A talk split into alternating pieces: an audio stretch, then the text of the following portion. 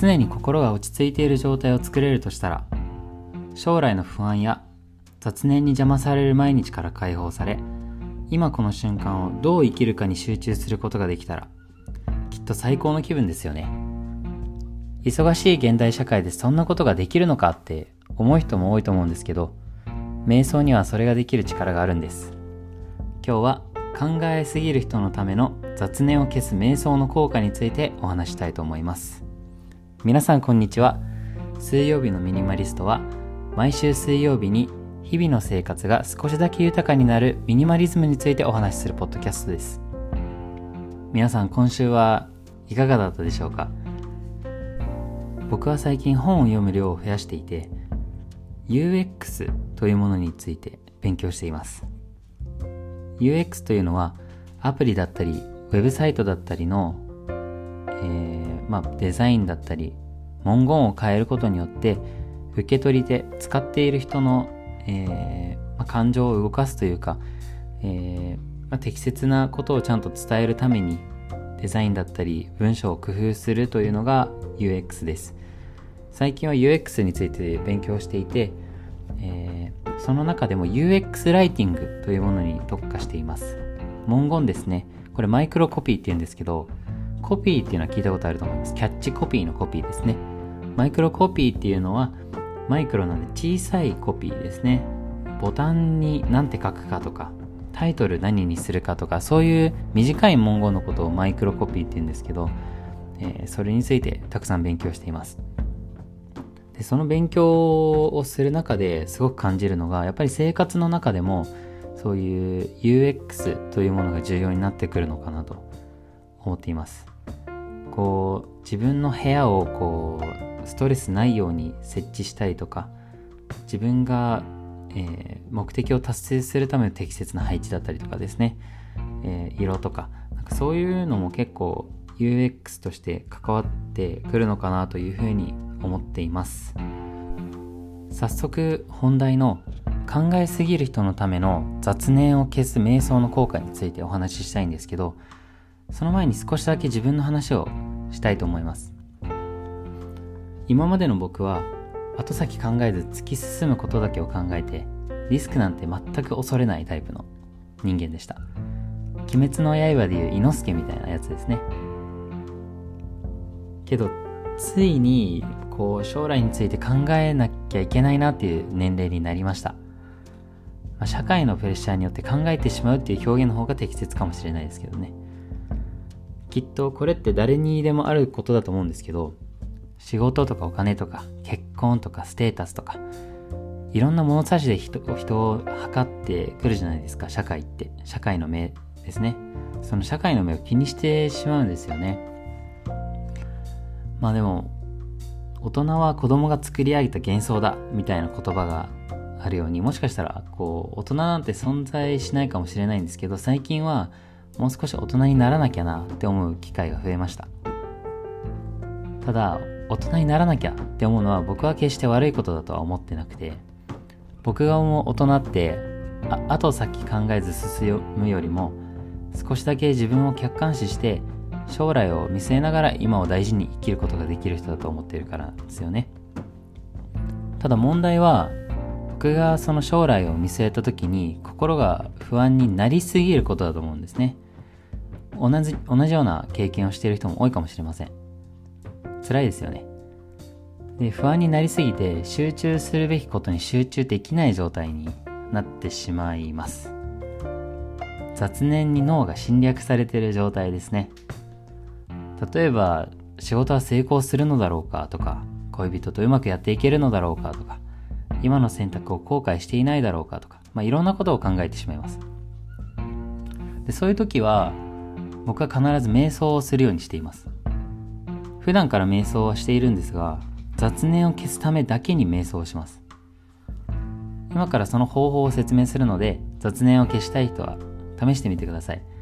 ちょっと普段から考えすぎだなとか常に何か考えてるなって思う人にとってはすごくおすすめです。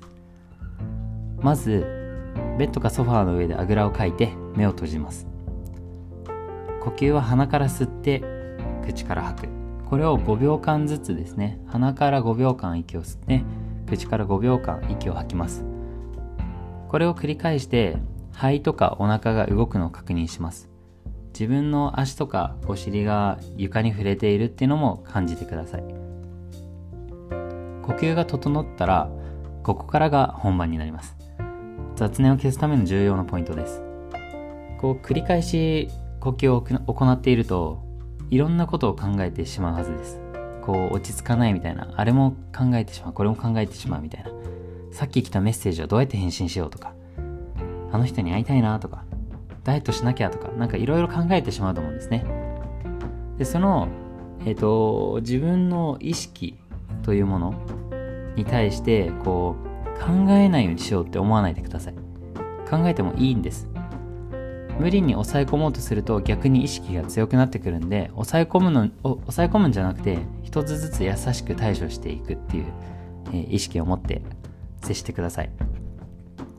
でその対処する方法なんですけど僕がやってるのは自問自答です。例えばさっき来たメッセージはどうやって返信しようみたいな質問が出てきたらちゃんと自分の中で答えを考えて答えを、えー、出してください。でそれに対してまた質問が出てくるかもしれないんでそれに対してまた答えを出すと。その繰り返しですね。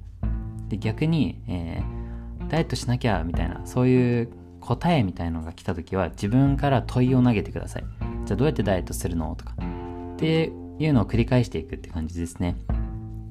もう一人の自分と会話するイメージです。これを繰り返していくと、高速道路の渋滞が徐々に緩和されていくように少しずつ雑念も消えていきます。この瞑想方法は本音で話せる友達とのコミュニケーションみたいなものだと思ってください。将来どうしたいの？って聞かれたら、本当は今の会社合ってないと思うんだよね。じゃあどうしたいの？転職しようかな？みたいな会話ってあると思うんですよ。まあ、本音で話すっていうのが重要です。で、友達と本音でコミュニケーション取ると、自然と悩みをこう相談してたりとか、えー、雑念に対する答えが出てきたりとか、っていうのがあると思います。そういう経験があると思います。だからその人と会った後って気分が良くなったり、スッキリしたりっていう気持ちになったりするわけですね。まあ、そんなノリで自問自答してみてください。人によっては、こう、すべての雑念が消えるまで、めちゃめちゃ時間かかる人もいると思います。もう常に、その雑念が頭の中に残ってるみたいな人とかは結構時間かかると思います。1時間とか2時間かかる人もいると思うんで、僕が昨日やった時は20分ほどかかりましたね。でもまあ、こう、すべての雑念を消すことを初めから目的にするんじゃなくて、呼吸と自問自答を確認して練習するってところから、えー、始めてみるのもいいかもしれません。てかむしろそっちから始めた方がいいですね。何事も練習が大事なんで、まずはホームランを打つんじゃなくて、ボールにバットを当てるところからです。頑張ってください。応援してます。この瞑想方法僕結構普段行ってるんで、個人的にはかなりおすすめです。初心者の方でも簡単にできるのかなというふうには思ってます。よかったら試してみてください。最後にですね、興味ないよって思う人もいるかもしれないんですけど、僕が最近食べてる朝ごはんについて話したいなと思います。この朝ごはん本当に良くてですね、ほとんどの栄養素をちゃんと取れて、簡単に作れて、しかも美味しいという、この3つのもう三大巨頭みたいな朝ごはんなんですけどその朝ごはんっていうのがオーツミールですね。オーツミールを食べてます。どうやって食べるかっていうとオーツミールにきな粉を入れるんですよ。きな粉と、えー、きな粉入れた後にアーモンドミルクかオーツミルクを入れます。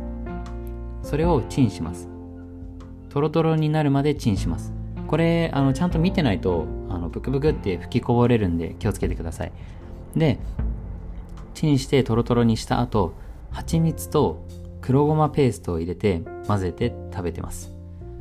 これに本当はフルーツとか入れると栄養バランスがすごく良くなるんですけど、えーと、基本的にこれをベースとして食べてます。もう本当に美味しいです。熱々とろとろほんのり甘いしかも栄養がある。こう止まらないですね。朝から。もうそれを食べるためだけに起きてると言っても過言ではありません。いやちょっと嘘ですけど。それぐらい美味しいです。しかも簡単。これ本当に試していただきたいなと思います。おすすめです。前までは全く朝ごはんを食べないタイプだったんですよ。食べるとしてもご飯派ですね。パンかご飯で言ったらご飯でご飯とおかずと味噌汁みたいな感じで食べることが多かったですね。もしくは納豆ご飯とか。ただこれって朝から食べるとやっぱり重いんですよね。体が重くなるというかなんかぼーっとしちゃうというか。やっぱりその糖質が多いからかわからないですけど。そういうことが多かったんですけどこのなのであの食べないっていう選択肢を取ってたんですけどこのオーツミールを食べ始めてから結構なんか集中力が上がるというか腹持ちもいいし朝から元気になるんでやっぱり朝から口にする食べ物って大事なんだなというふうに思います。しかもそのおかげでお昼ご飯の量も減ったりとかなんかこうプラスの効果がいろいろ出てくるんで結果的にこう集中力も上がってこの朝ごはんにしてよかったなっていうふうに思ってます。